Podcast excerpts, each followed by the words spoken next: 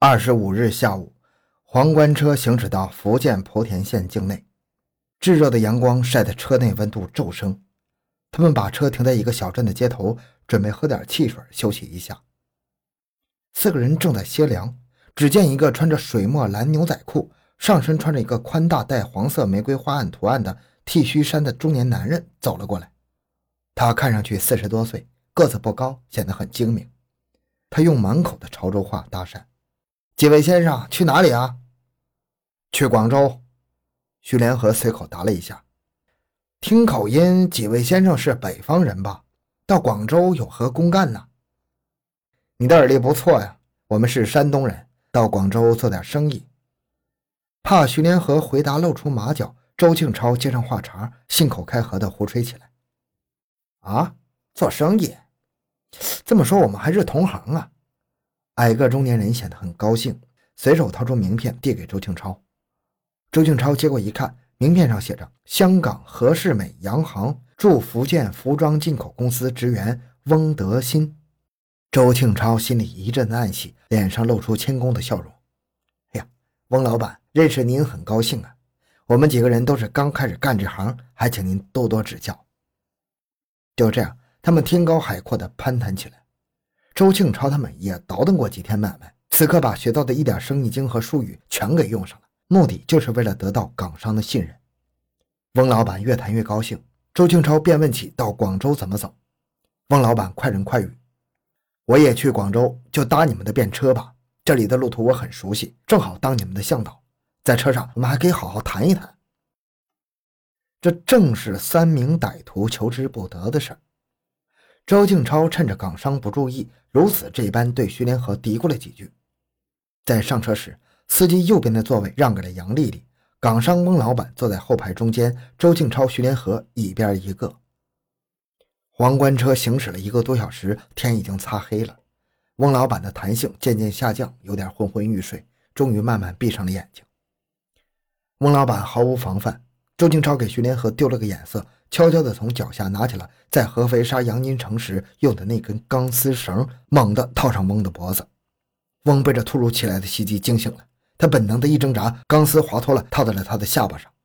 翁看到周庆超那凶恶吓人的面孔，一边挣扎一边喘着粗气，哀求道：“不，不要杀我，我是港商，不会去报案的，放了我吧，钱你们全拿走。”任凭翁德新怎样挣扎求饶，周庆超越勒越紧。随着一声枪响，翁老板一头栽到了徐连河的大腿上，几分钟后就咽了气。这时天已经完全黑了下来，他们停了车，把翁的尸体扔到了附近的一个水库旁的山下，然后立即开车逃离。周庆超和徐连河打开翁德新的行包，发现里面有港币九千余元、人民币汇兑券数百元，还有旅行执照、签证和金项链一条。周庆超掂着大把的票子，咧开大嘴笑了：“哈哈，妈的，这真是送上门的买卖呀！”三人一阵狂笑，唯独坐在前排的杨丽丽没有笑。她亲眼目睹了杀害港商的残忍一幕，吓得浑身发抖。他担心和这群恶魔在一起，港商的厄运会随时降临到自己头上。二月二十六日晚，三犯驾驶的汽车终于驶进了广州市。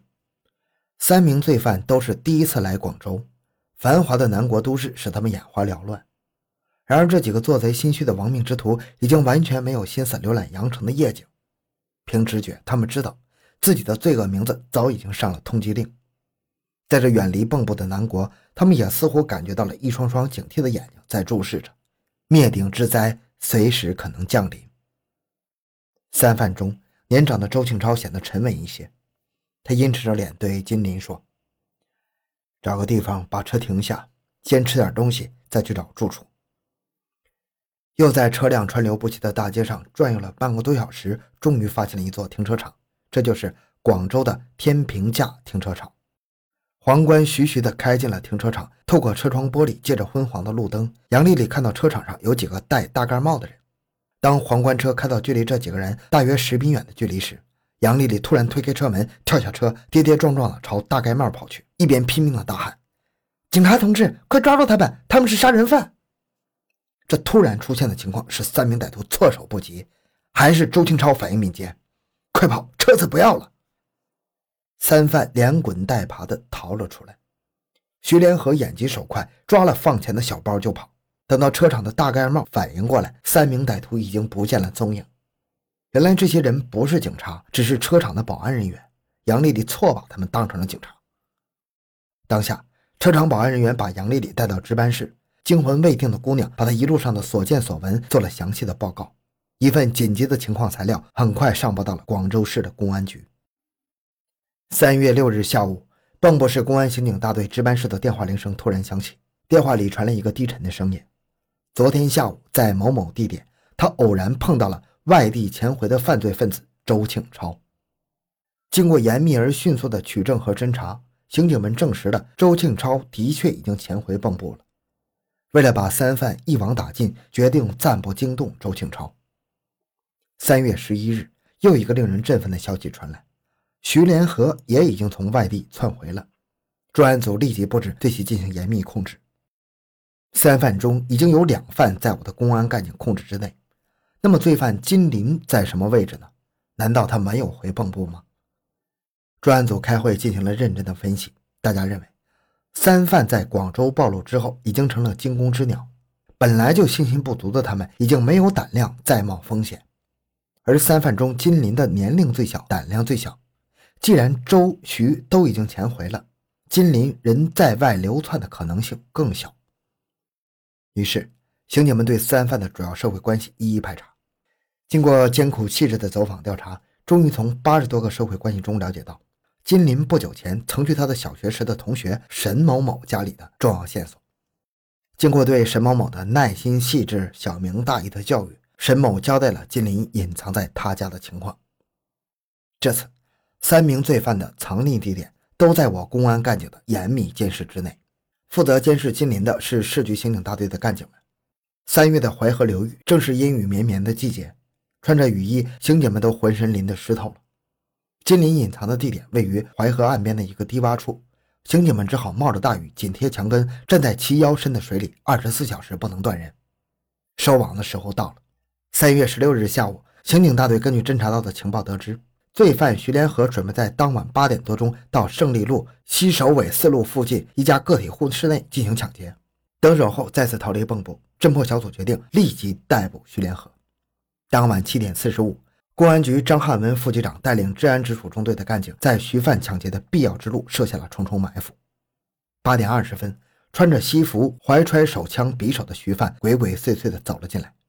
当他进入包围圈时，埋伏在四周的干警从隐蔽处冲了出来。出其不意，把徐犯扑倒在地，前后不到两分钟时间，就生擒了这个在外流窜了近一个月的犯罪分子。徐做梦也没想到，这样顷刻之间就落入法网了。他耷拉着脑袋，一脸的沮丧。就在几分钟之前，他还以为公安干警对他的行踪一无所知呢。三月十八日下午，刑警大队得到情报，罪犯周庆超将于当晚乘一辆卡车前往另一潜藏地点，这是抓捕他的良机。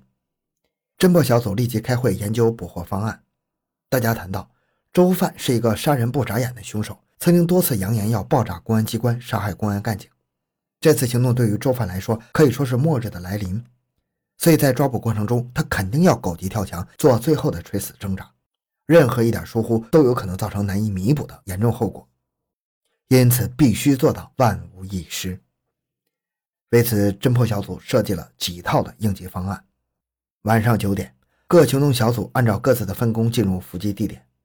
陈德本局长亲自带领治安大队长周荣生以及民警尚春田到周范的必经之路陶店路口观察指挥。张汉文副局长带领刑警大队汪民等两个干警在伏击地点布下天罗地网。晚上九点二十分，周庆超乘坐一辆江淮牌卡车经陶店驶入市区。这个诡计多端的歹徒几天来东躲西藏，提心吊胆，面色灰黄憔悴，那蓬头垢面的模样更使他显得阴险凶恶。他的右手插在裤兜里，手指紧紧地扣着手枪的扳机，腰里绑着已经埋有雷管的炸药。一旦遇到危险，他只要一拉导火索，雷管就会立刻引爆炸药。这个穷凶极恶的歹徒抱着一个拼一个够本、拼两个赚一个的疯狂报复心理，做好了与公安干警殊死较量的准备。周庆超在驾驶室里焦躁不安，东张西望，还不时地回头观看，车进入市区之后，疑心重重的他突然命令司机改变行动路线，朝南港方向驶去。此时，陈局长带领的观察指挥车一面紧紧地尾随目标，一面通过报话机呼叫各行动小组紧急向南港方向集结。江淮卡车在南港一路西区公安分局附近停下，周庆超没有马上下车，在驾驶室里朝着四周观察了足有一分钟，确信没有跟踪，才从车上跳下来。一溜烟的钻进了路北的一个小巷子里。罪犯很可能寻机逃脱，情况紧急，时间紧迫。本来担任观察指挥的陈德本局长当机立断，命令指挥观察小组立即变为第一战斗小组，与周犯短兵相接。民警尚春田第一个跳下车，贴紧罪犯，陈局长、周大队长紧随其后。正在这时，周庆超从巷子里走出来，刚到巷口时，尚春田一个箭步冲上去，将周犯拦腰抱住。周犯拼命顽抗，使劲挣脱双手，企图引爆腰间炸药。尚春田死死不放，并趁着周犯挣扎时重心不稳的机会，用腿猛勾周犯的右腿，周被狠狠地摔倒在地。随后赶到的陈局长快步上前，用枪把猛击周犯的头部，周瘫软在地，被当场擒获。从他的腰间搜出了炸药二点一五公斤、雷管三个和小口径手枪一支，子弹十二发。与此同时，刑警干警抓捕金林的行动也已经开始了。干警们不畏艰苦，在金犯有可能隐匿的两个地点秘密守候。晚上八点二十五分，连日来惊魂不定的金林徒步潜回红叶二村四楼的隐匿点。他走得不快，走几步就停下来，侧着耳朵听周围的动静。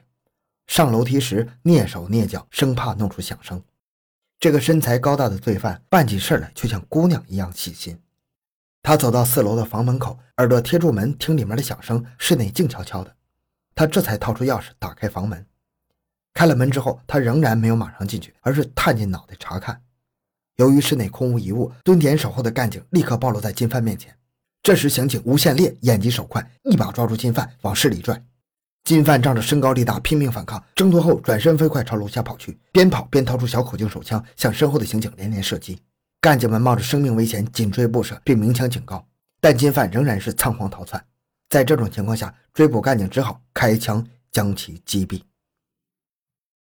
至此，所有在二幺八血案以及后来的系列凶杀案中作恶多端的罪犯，或落入法网，或当场击毙，等待他们的将是法律的严厉惩罚。好，这个故事就讲到这里。小东的个人微信号六五七六二六六。感谢您的收听，咱们下期再见。